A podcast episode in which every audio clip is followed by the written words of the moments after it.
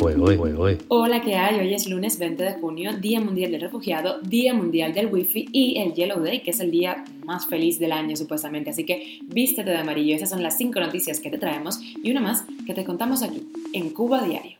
Esto es Cuba a Diario, el podcast de Diario de Cuba con las últimas noticias para los que se van conectando. Tras las múltiples demoras y pérdidas, el gobierno cubano sustituye al presidente de Correos de Cuba. ¿Se acabará el relajo con los paquetes? Esa es la pregunta del día. El gobierno de Sudáfrica gastó más de 19 millones de dólares en pagos por médicos e ingenieros cubanos. El padre del joven cubano que murió en el servicio militar en Camagüey cuestiona la versión de las autoridades cubanas. Él dice que no hubo suicidio, a su hijo lo mataron. Y viajamos a Colombia. Allí ha triunfado Gustavo Petro en las elecciones del país y deberá responder a las aspiraciones de cambio con una frágil gobernabilidad. Te contamos los detalles. ¿Cuánto tiene que pagar un cubano por vestirse en la isla? Eso es lo que dice la gente. Esto es Cuba a Diario, el podcast noticioso de Diario de Cuba.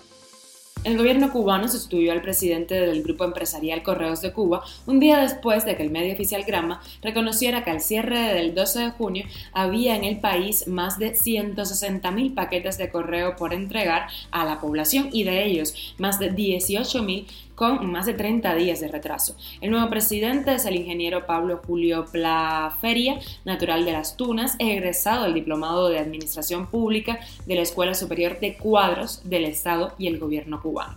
El grupo empresarial ha sido foco de las quejas de los cubanos por las demoras de los paquetes, que muchos usuarios han recibido con más de 10 meses de retraso. Sin embargo, esos han sido los clientes con suerte. En otros casos, los paquetes se han perdido o han sido robados. La pregunta sigue siendo la misma. ¿Se acabará el relajo con los paquetes en Cuba?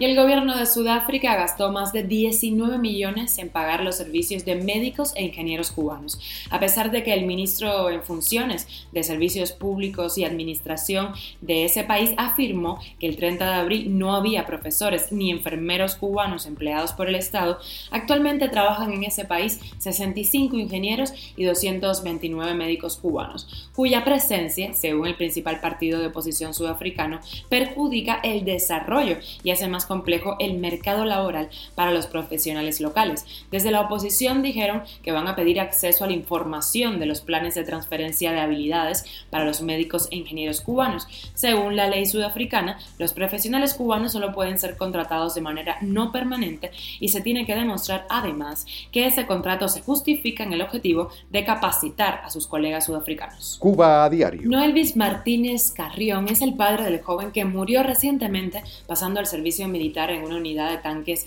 en el municipio de Minas, en Camagüey. Él cuestionó la versión que le dieron las autoridades cubanas sobre el supuesto suicidio de su hijo Elvis Martínez de 18 años. Lo escuchamos. Tiene laceraciones de golpe en todo el cuerpo, dos tiros. Y lo que más me molesta es que sobre el arma pregunto, que por qué no hay huellas. Dice que ellos que están bajo investigación, lo único que le encuentran en el, cuerpo son dos números de teléfono que no quiere, dice que son pruebas que no quieren dar a conocer. Miguel, que se va a investigar, se le va a dar resultado a la familia. Y piensa que aquí en Cuba todo lo que pasa militarmente dentro de una unidad, todo se queda en el aire con un cuento.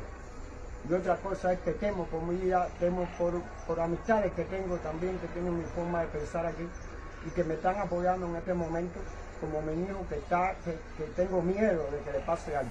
Él expone que a su hijo lo mataron porque no es posible que en un suicidio se haya podido dar dos tiros. Ya del primero hubiera quedado inconsciente. Además, no había sangre en la escena del crimen, no había huellas en el arma y el cuerpo de su hijo presentaba golpes.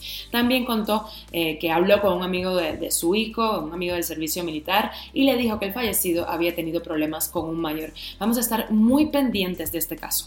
Y nos vamos con noticias internacionales. Gustavo Petro se impuso anoche en las elecciones en Colombia y será el primer presidente de izquierda en la historia democrática del país.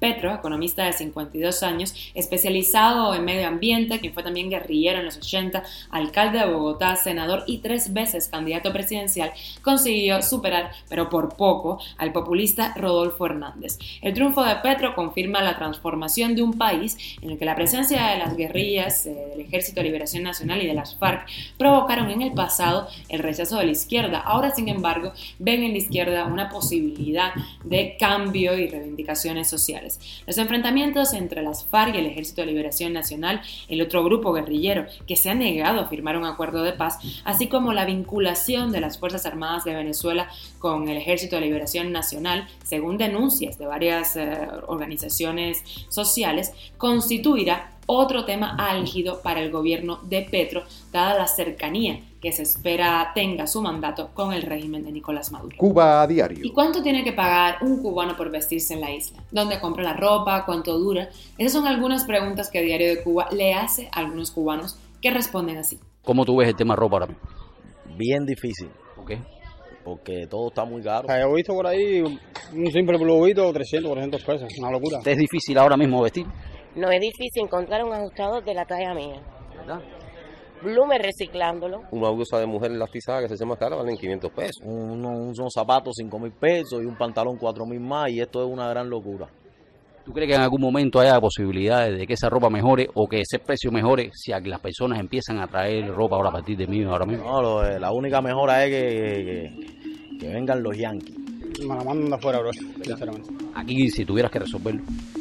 No hay. Oye, oye. Y nos vamos con noticias extras. Curiosidades de la aviación, por ejemplo. ¿Sabías que el piloto y el copiloto de un avión tienen que comer diferentes menús? Esto es por si todo va mal, pues que los dos no caigan enfermos.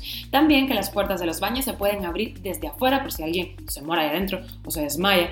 También que el piloto es la máxima autoridad en un avión y puede, por ejemplo, apresar a alguien, multar o cambiar detalles en la herencia de un pasajero. Las mascarillas de oxígeno solo te van a proveer de, de este durante 15 minutos. Es el tiempo en el que piloto tendrá que descender a una altura en la que se pueda respirar.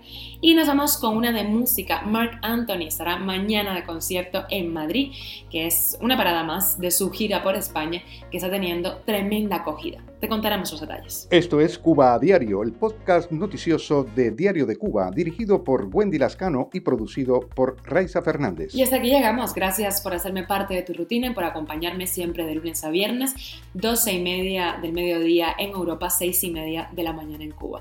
Estamos en Spotify, Apple Podcast y Google Podcast, Telegram y síguenos en nuestras redes sociales. Yo soy Wendy Lascano. Que tengas un gran día. Te mando un beso enorme.